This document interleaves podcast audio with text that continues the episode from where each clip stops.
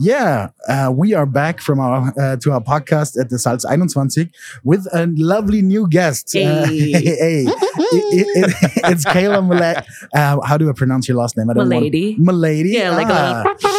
ah, now I get it. Yeah. Um, 2015 and 18 World Beatbox Champion. Yeah. That's that's uh, that's kind of impressing.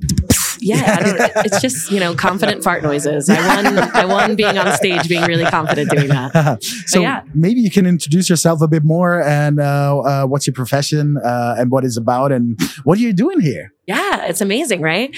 Uh, so I come from New York City. I'm from the US and I've been beatboxing my whole entire life. And it's definitely not something I ever thought would be my career, but this is my full time career. I get to travel all over the world, performing, teaching people, uh, and making strange sounds. and I'm here because, I mean, the future is incredible, right? The work of the future is absolutely amazing. I just watched a robot make a cocktail over there, right? There's people in VR everywhere. Um, but I also think that the human instrument is really amazing, right? And the thing that I love about beatboxing is that we're pushing the human instrument to the next level. Instead of going to somewhere that is AI or is, uh, you know, uh, technology, it's like beatboxing is the future of the human voice. And the coolest thing about beatboxing, it's in every country. You know, I'm going to go hang out with the Austrian beatboxers in a few days. Um, but if you go to something like the World Champs, there's beatboxers from all over the world that don't speak the common language, right? I don't know Chinese. I don't know, um, you know, uh, Spanish that well or anything. But the universal uh, language of farting sounds. Yeah, right? farting sounds, you know? but it's crazy because every single year there's kids somewhere around the world that are inventing a new sound that has never happened before. And uh, I think it's pretty cool to see what the future of the voice will be So through ac- beatboxing. Actually, you're t- t- uh, the total opposite of of the topic of the uh, of this uh, Conference, fair yeah. or conference, because uh, everything is about AI and uh, things made by robots or or machines, and uh, you are just working with yourself. Yeah, I mean, you know, there's still great technology that you can use. There's loop stations that can turn your voice into a DJ and record your voice. Um, and even my friend Reeps One, he actually created an AI robot uh, to battle himself. so he trained okay. he trained a beatboxer thousands of thousands of thousands of hours uh, to learn his patterns, learned him sounds, and then he now battles himself uh, as a robot. Um, as a non beatboxer, how does a battle uh, sound like? yeah, right. So if you go to a beatbox battle, if we Yeah. were battling each other, Typically what happens is you both get two rounds of about a minute and 30 seconds to two minutes each, right? So it'd be like three, two, one, beatbox. Beatboxer A could be like,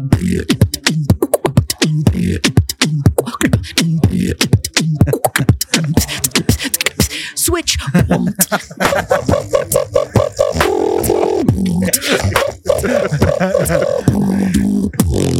right? And you go back and round forth of and applause for Kaila. Oh my god! Oh my gosh, thank you so much. yeah, yeah. Thousands of people listening. yeah.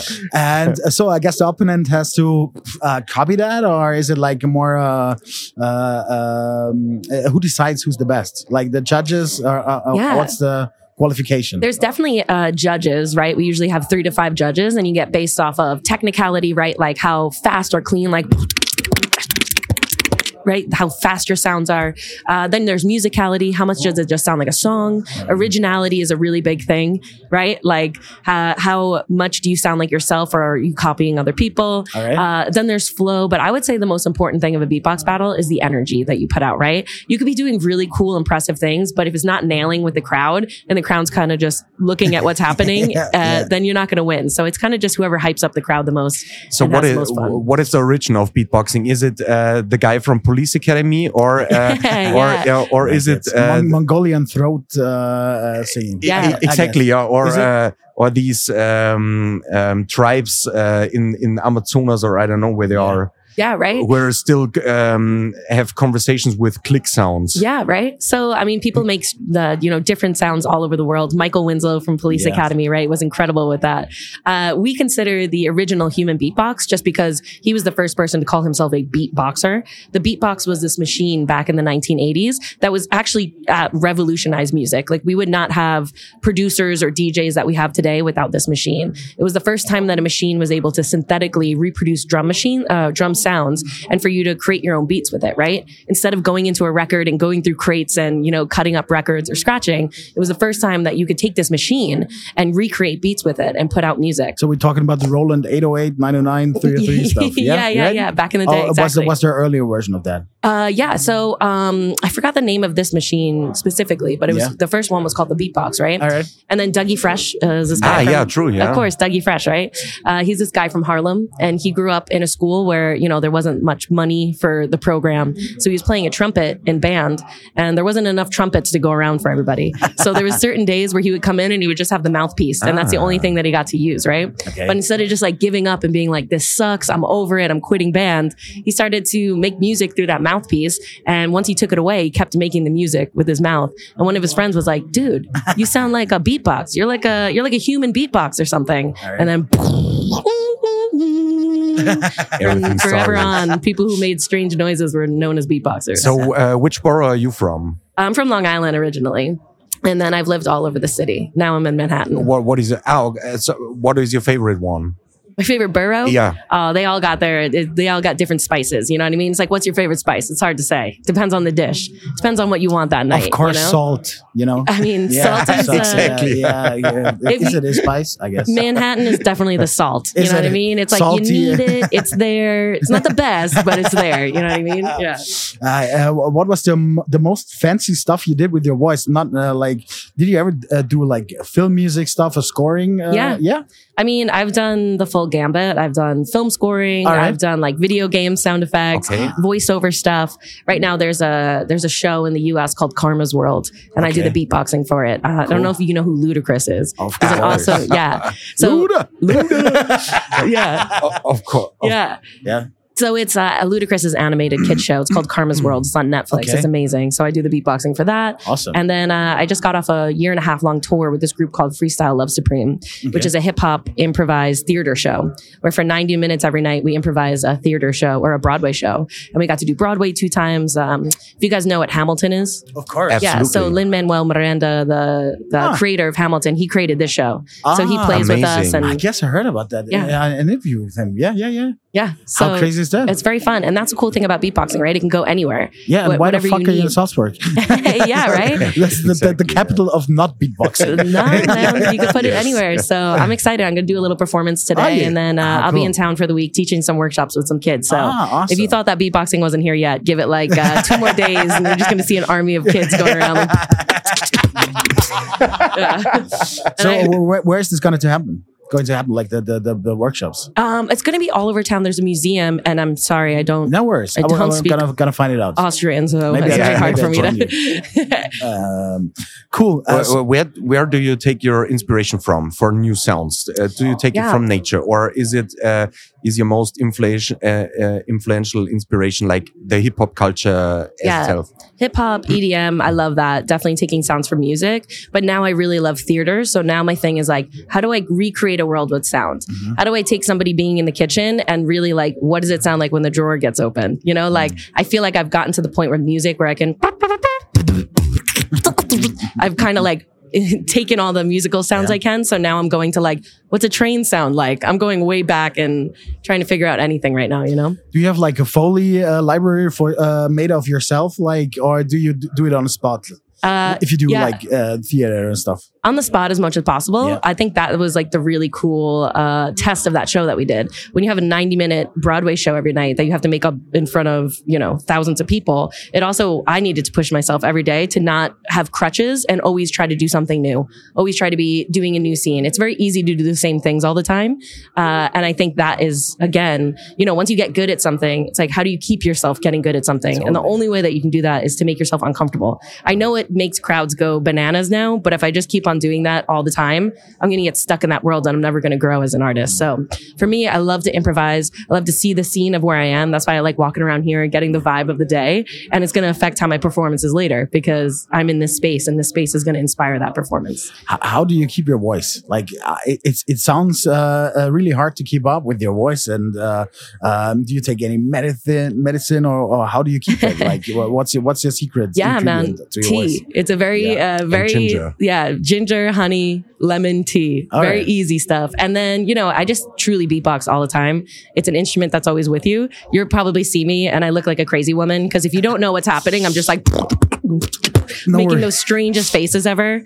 Uh, it doesn't really help me get boyfriends, I'll tell you that much. But um, yeah, but when you're always beatboxing, then I'm kind of always warm. So the more that you do it, you just kind of, you know, you don't have to get warm if you always stay warm type of thing. Uh, is there anything um, of your production of or, of beatboxing that you or, or did you ever think about it to uh, digitalize anything from beatboxing from yourself? Like, can you put your stuff on uh, Spotify, or have you thought about to make NFT out of it, or something Yeah, like yeah. this? Absolutely. Um, I mean, I'm recording a bunch of music right now. I have a lot of videos on like YouTube or, you know, on social media and stuff.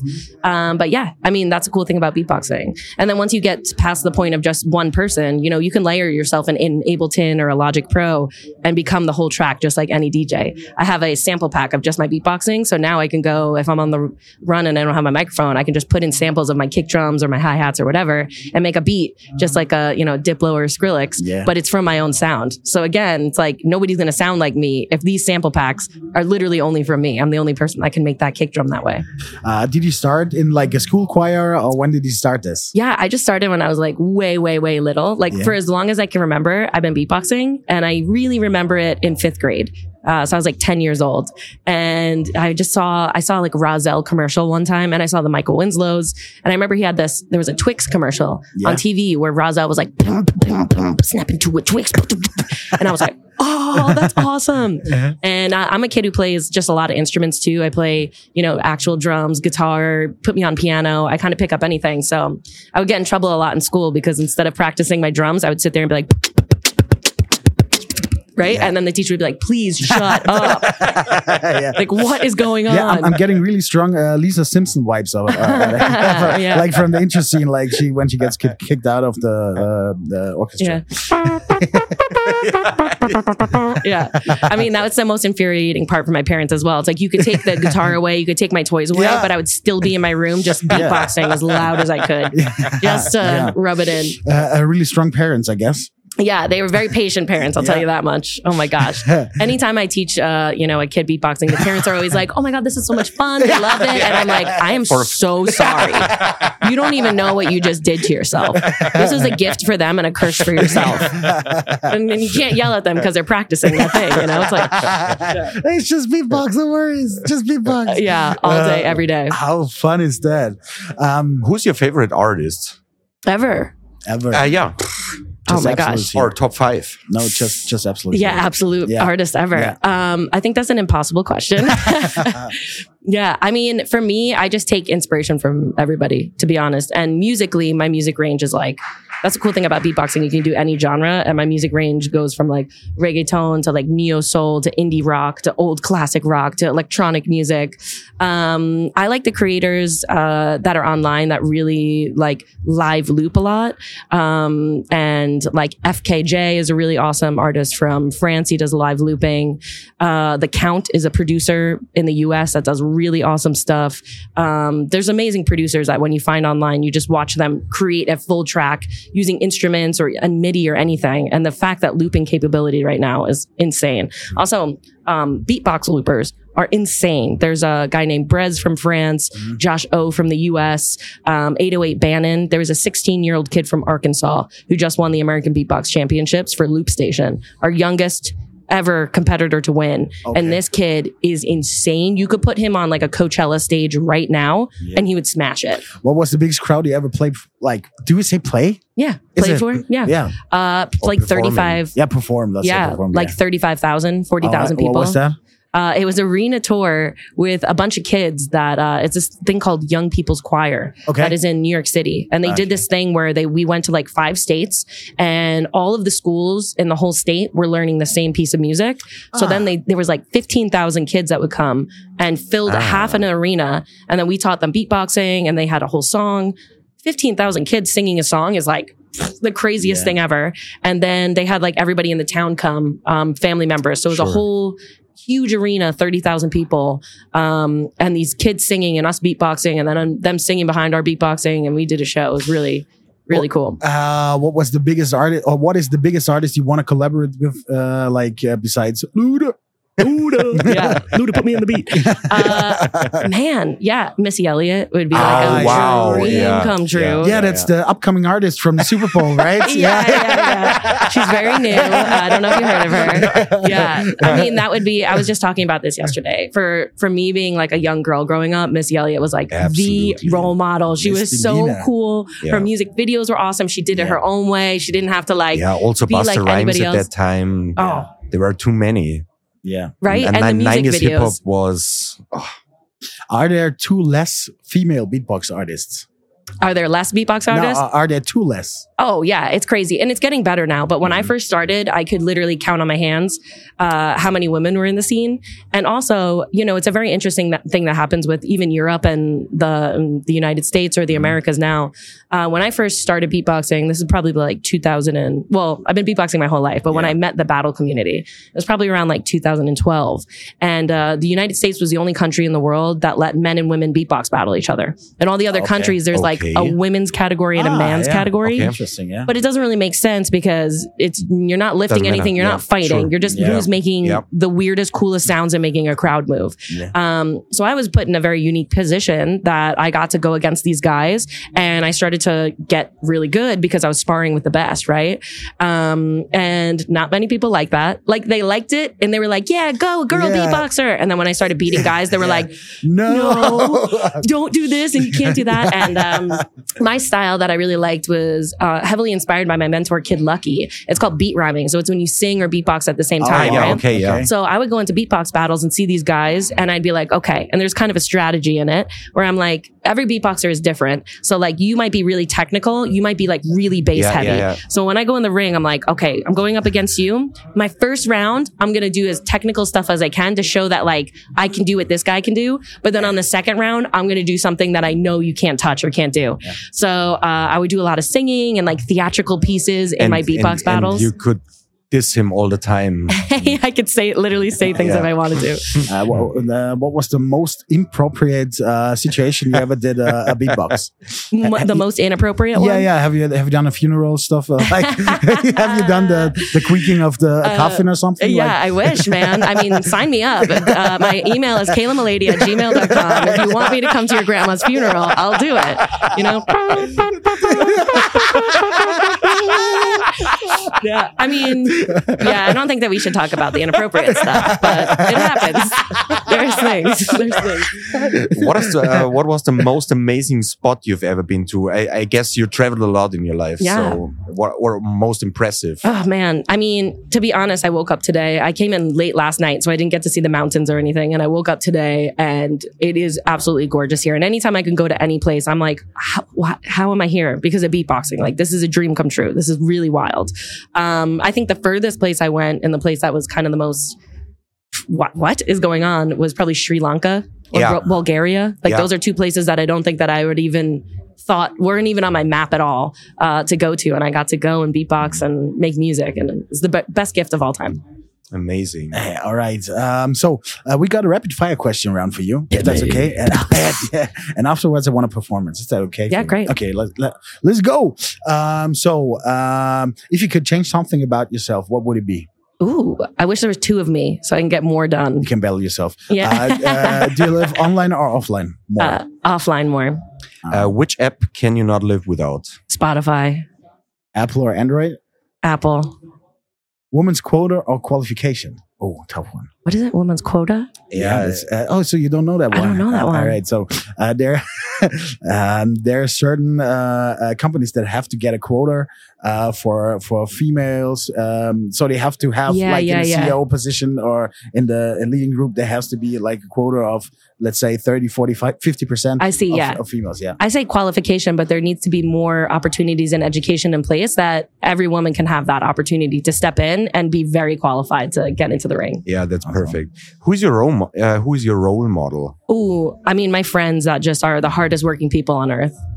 Um, if you were a superhero, Ooh. uh, what gadget would you have on your belt? Ooh, um, like speakers, crazy speakers. And then when I need to stop someone, I can be like, get knocked down. Uh, you have to leave your current industry you're working in. Yeah. Where do you change to? To which uh, industry? Interesting. Um, Uh, nature. I would go work at like the Grand Canyon and like Right. move rocks around and like water trees. okay. That'd be amazing. Yeah, Yeah. absolutely. Um, uh, what did you want it to be when you were a child? Uh, I wanted to be an astronaut. ah, yeah. That was not happening. um, and then just like performer in some way. Yeah. So, uh, last question before the uh, great performance. yeah, yeah, yeah. It's pretty intense. a movie about you. Uh, what genre would it be, and uh, who should be the main character? First of all, it's International Super Spy. It's like 007 or Charlie's Angels, okay. but it's me. and um, what the heck is her name? Jennifer Lawrence. will Ah, play- yeah. yeah, yeah, yeah. She will play me. Yeah, yeah, strong Jennifer. Directors out there, my Gmail is Kaila Mullady at Gmail. Jennifer Lawrence, you can email me there. I have the script ready already. Yeah, what, what would it be about? Um, oh, are you serious? It's a bank robbery All right. scheme. Yeah. Okay. And you think that I'm the good guy and they put me into the bank to go solve the case. Ah. Turns out the whole time, plot twist, I was the mastermind behind the, behind the whole Oh my thing. God. You Yeah. wouldn't suspect me Uh, or Jennifer Lawrence. And there's a lot of robots making drinks in it. It's also futuristic. put it in, put it in, put it in. Uh, count us in. We're gonna do like a, a voiceover or something. So, uh, would you bless us with your freakiest, weirdest fart sounds? yeah. Yes, yes, yes. Yeah. Amazing. Uh, well, is there any like genre that you guys really like at all? Well, I'm a I'm an old school hip hop head. Um, uh, Felice is uh, actually also a producer and Um, and, and no, I DJ. need something obscure you never heard, like super, Sch- Schlager. Oh, yeah, like like Is- German folklore Yeah. uh, uh, stuff. Uh, will- Oh, yeah. that, that sounds more like a clown, but, Yeah. but, uh, or like that Oktoberfest sound. Yeah, yeah, No, yeah, okay. yeah, Um, do you know Daniel Mack? No. Uh, like the, the freestyle rapper on, Ah. on TikTok. Oh, Uh, oh. so you Harry just, Mack. Ah, Harry, Harry Mack. Mack. Yeah, sorry. sorry, yeah. yeah, yeah, yeah, yeah, I was like, True, Daniel true. Mack. Yeah, Ah, yeah. He's got a brother? yeah. no, Harry Mack. Uh, What was the Yeah. email again? Yeah, Uh, for the- KailaMullady at gmail.com if you have a brother and they're single. Uh, yeah, so, so the let's mix stage it up. is yours. We'll do a little hip hop. So we'll actually, we should uh, give two sounds and yeah. How about this? Give me a Kaila is, uh, give me a word. okay. Um, um, avocado. Avocado. No, avocado. you have to mispronounce it. Okay, I great. got a very hard one because we had uh, David Hanson yesterday in the Yeah. podcast, Yeah. and um uh, his um, Company. company had a name before, which was a tongue breaker. It was called Human Emulation Robotics. Yeah, that's Human Emulation, Simulation Robotics. robotics. Yeah. avocado. Uh, yes. Old school hip hop. Let's go. All right, ready? Okay. Yeah. Just a round of applause.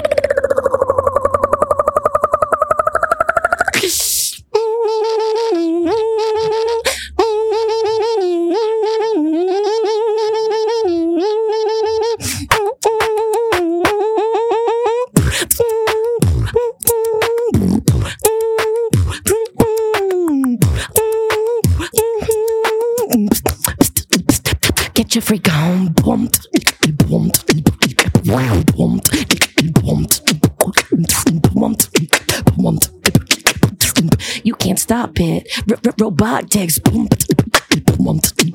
Let's go. You got the flow. It's just so healthy. Avocado. You know I'm coming in so stealthy. Human emulation. Yes, I am cracking the station. You just can't stop it because she pulling with the beats like oh robotics. Um, Oh my Amazing. freaking God. How cool was that? Thank you so much for blessing Thanks, our y'all. day. that was the best interview, I think. Yeah, that, that Said was lucky more than number an interview. 26. Come on, y'all. and what was the email again? And Kaila Mullady at gmail.com, Jennifer Lawrence or Daniel Mack, please hit me up. Yeah. Thank you so, Thank you so much for Yeah, your bye, time. guys. You guys are great. All right.